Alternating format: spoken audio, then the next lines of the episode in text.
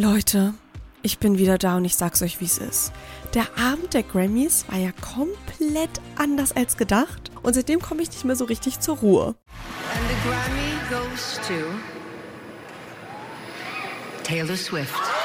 Taylor Swift hat nicht nur den Grammy in der Kategorie Album des Jahres für Midnights gewonnen, womit sie die einzige Künstlerin ist, die jemals viermal in der Kategorie gewonnen hat. Damit überholt sie, by the way, männliche Musiklegenden wie Stevie Wonders oder Frank Sinatra. Nein, sie hat einfach ein neues Album angekündigt an dem Abend. My brand new album comes out April 19th. It's called It's called The Tortured Poets Department. Und ich muss euch mal ganz kurz erklären, wie ich reagiert habe, als ich das am nächsten Tag mitbekommen habe. Aber wir werden jetzt trotzdem ein bisschen über das Album sprechen und nach dieser Folge könnt ihr wirklich richtig fundiert über Taylor mitreden und habt auch alle spicy Infos zu Taylors neuem Album. Ich schaue mir die Tracklist nämlich genauer an und da verstecken sich einige juicy Infos. Many of us have those stubborn pounds that seem impossible to lose, no matter how good we eat or how hard we work out. My solution is PlushCare. PlushCare is a leading telehealth provider with doctors who are there for you day and night to partner with you in your weight loss journey. They can prescribe FDA-approved weight loss medications like Wagovi and Zepbound for those who qualify. Plus, they accept most insurance plans. To get started, visit plushcare.com slash weight loss. That's plushcare.com slash weight loss. Am liebsten würde ich jetzt hier irgendwie eine Memo oder so einspielen, die ich einer Freundin geschickt habe. Aber und deswegen gab es übrigens auch letzten Montag keine Folge.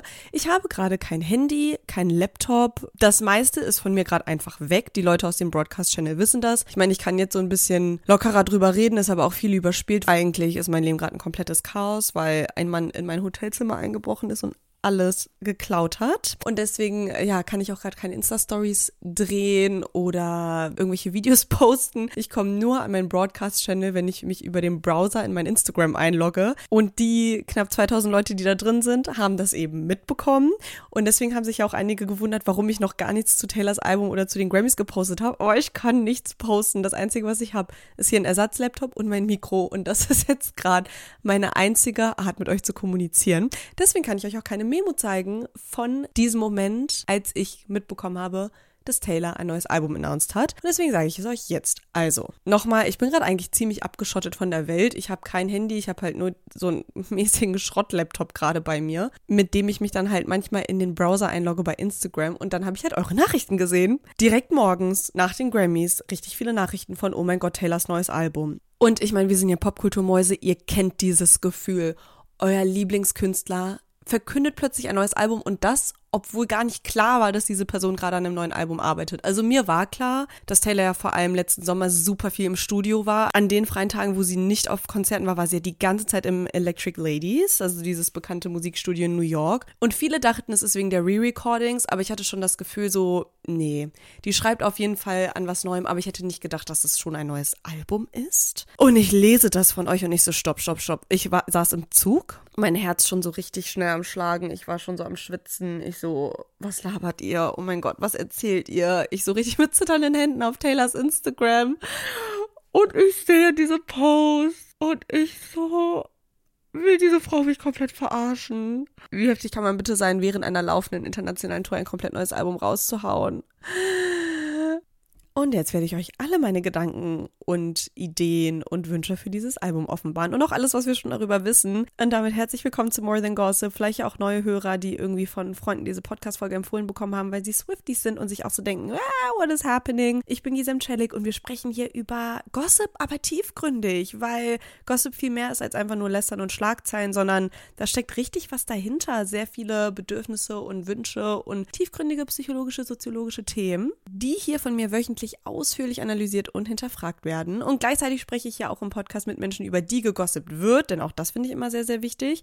Aber heute gibt es eine Solo-Folge exklusiv für euch, weil ich eben meine Gedanken zum Album und zur Ankündigung einfach mal mit euch teilen muss. Let's go.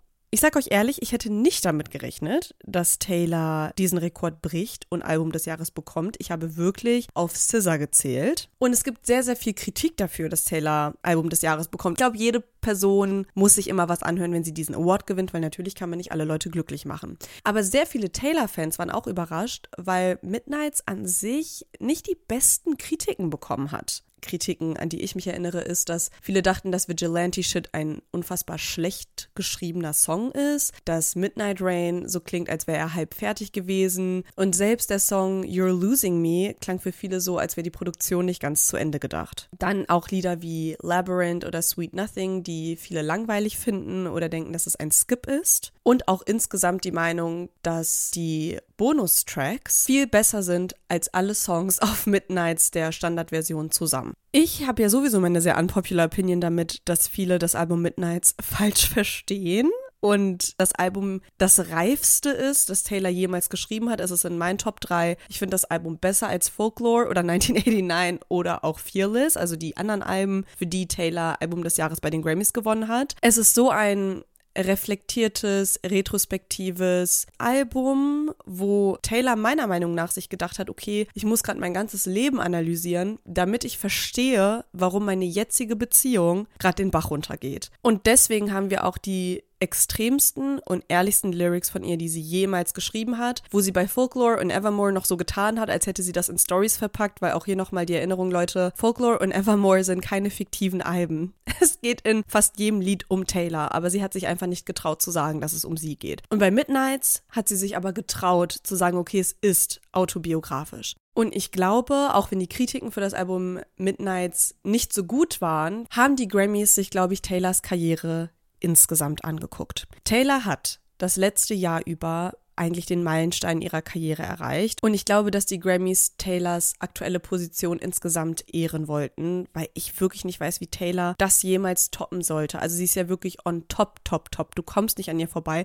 Und dazu kommt natürlich auch, dass sie mit Midnights alle Rekorde gebrochen hat. Sie hat die ersten zehn Plätze der US Billboard Charts gestürmt. Das gab es in der über 60-jährigen Chartgeschichte bis dahin noch nie. Und Antihero ist Taylors bis heute erfolgreichste Single. Es war noch nie ein Song von ihr so lange auf Nummer 1 wie Antihero. Und jetzt möchte ich aber über The Tortured Poets Department sprechen, das neue Album, das Taylor angekündigt hat. Und auch das war ja auch so ein bisschen eine skandalöse Geschichte. Ich war auch sehr überrascht, weil die Grammys eigentlich nicht die übliche Bühne sind, wo man sowas verkündet. Und ich könnte mir auch vorstellen, dass die Leute bei den Grammys behind the scenes nichts davon wussten und das auch nicht so cool fanden. The Tortured Poets Department wird 16 Songs beinhalten und ein Bonustrack, das The Manuscript heißt und die Tatsache, dass die ganze Zeit dieser Begriff The Manuscript so rausgestellt wird, gibt mir den Glauben, dass das Album eigentlich The Manuscript hätte heißen sollen. Das Album erscheint am 19.04.2024. Wir hatten eher mit dem Re-Recording von Reputation gerechnet. Die Leute, die jede Woche in meinen Livestreams sind, wissen, dass ich die ganze Zeit gesagt habe, Reputation kommt im Frühling. Also ich dachte wirklich, es kommt im März oder April. Und ich meine, ich lag mit meiner Zeitahnung auch nicht falsch,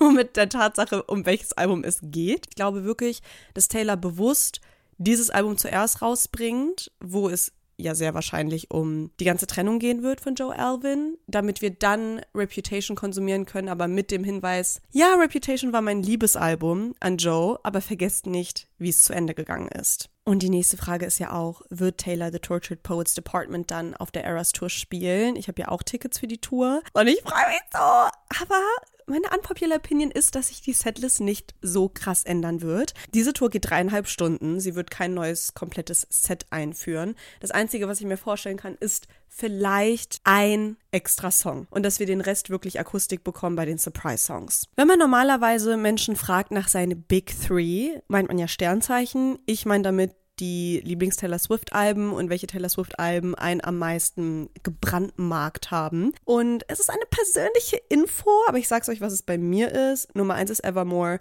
Nummer zwei ist Red, Nummer drei ist Midnights. Ich glaube wirklich, dass The Tortured Poets Department ein Baby aus diesen drei Sachen sein wird. Ich glaube, dass es vom Songwriting her am meisten an Evermore erinnert, thematisch am meisten an Red, weil es ja einfach ein abgefuckt trauriges Album sein wird. Aber von der Produktion her glaube ich tatsächlich, es wird am meisten an Midnights erinnern. Und ich glaube, sehr viele von euch wünschen sich so eine richtige Folklore Evermore Geschichte, wieder so sehr Folk und eher zurückgeschraubt mit der Produktion und ich glaube nicht, dass ihr das bekommen werdet, ne? Ryan Reynolds here from Mint Mobile. With the price of just about everything going up during inflation, we thought we'd bring our prices down. So to help us, we brought in a reverse auctioneer, which is apparently a thing. Mint Mobile unlimited premium wireless. Have to get 30, 30, bit to get 30, bit to get 20, 20, 20, bit to get 20, 20, bit to get 15, 15, 15, 15 just 15 bucks a month. So, Give it a try at mintmobile.com slash switch. $45 upfront for three months plus taxes and fees. Promo rate for new customers for limited time. Unlimited more than 40 gigabytes per month. Slows. Full terms at mintmobile.com.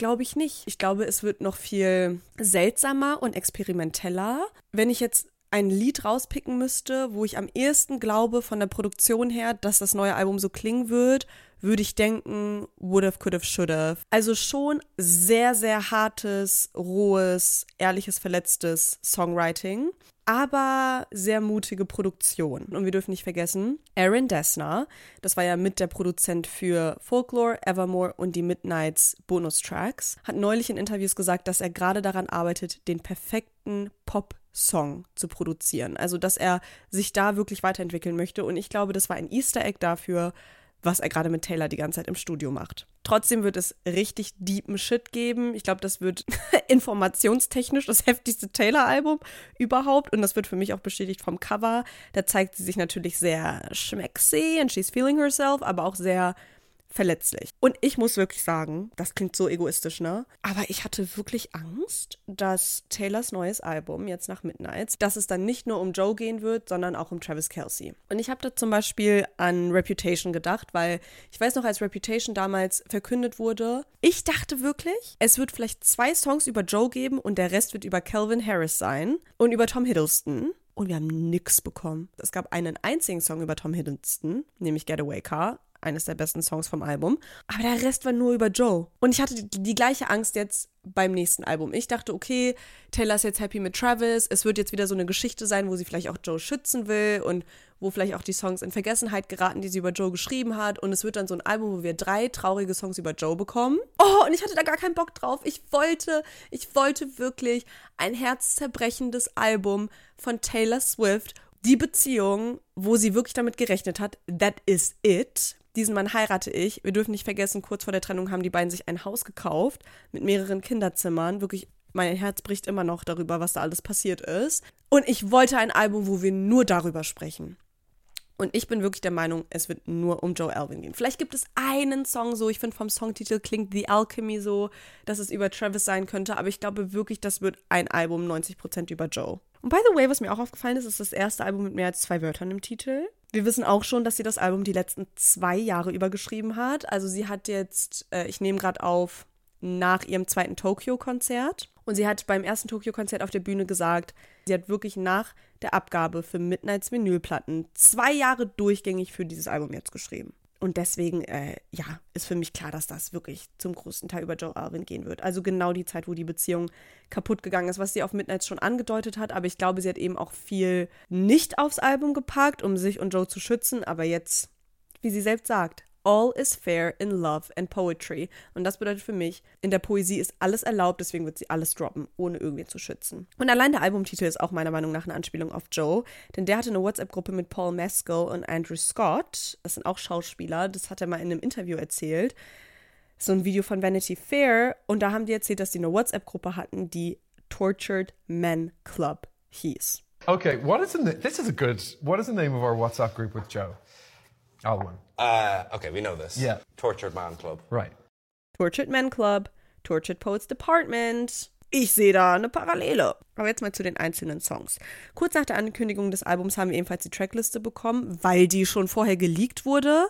Oh, Digga, ich habe gerade nicht mal ein Handy. Ich habe gerade nicht mal TikTok und ich habe das mitbekommen, dass diese Tracklist geleakt wurde, ne?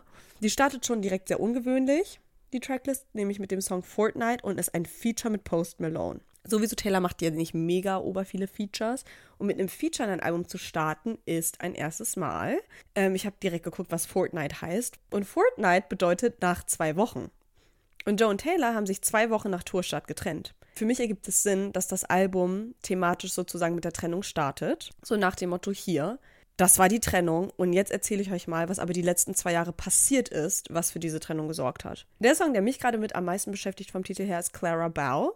Denn Clara Bow ist eine Amerikan oder war eine amerikanische Schauspielerin, die einen Nervous Breakdown hatte, geheiratet hat, von ihrem Ehemann aber öffentlich als seine Ehefrau verleugnet wurde. What the fuck?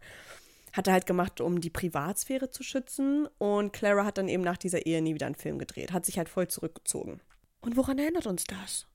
Joe hat sehr, sehr klar gemacht in der Beziehung zu Taylor, dass er das trennen möchte, berufliches und privates. Am Anfang war das noch nicht so krass, da hat er auch mal über Taylor geredet und da hat man die auch öfter so behind the scenes zusammen auf Events gesehen.